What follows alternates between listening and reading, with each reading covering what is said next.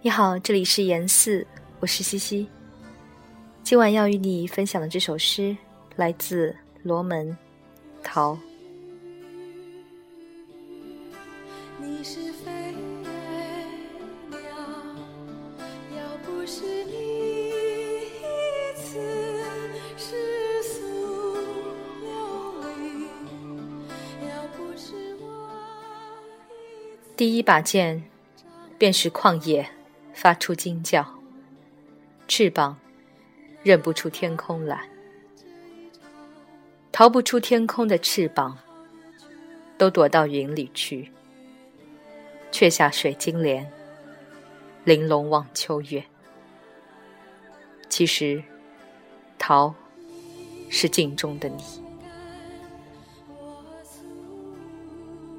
要不是鸟笼，是原野兽了。翅膀怎会想自己是天空的两扇门？眼睛也不会望成窗外的风景。其实，逃就是一种飞，就是鸟说的那种空阔。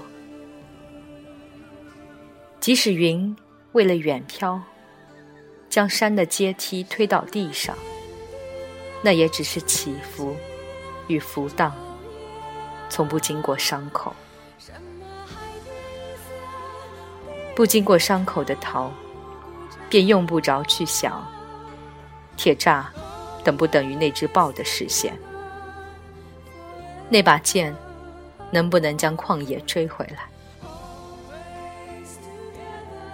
当春日逃过一片片的花瓣。夏日，逃过一阵阵的浪潮；秋日，逃过一零零的夜莺；冬日，逃过一山山的雪景；远方，逃过一幕幕的阴云。只要去想起云与鸟，天空便会一把抓你。成为那朵美丽的形而上。其实，桃是一个很美的裸体，可爱极了。大人拿着衣服追，小孩子笑嘻嘻，光着屁股跑。其实，桃就是那只鸟。当原野不穿衣服在山水中，天空不穿衣服在云上，海不穿衣服在风浪里，河不穿衣服在两岸间，你不穿衣服在房里，眼睛不穿衣服在瞭望中。烟不穿衣服，在缥缈里。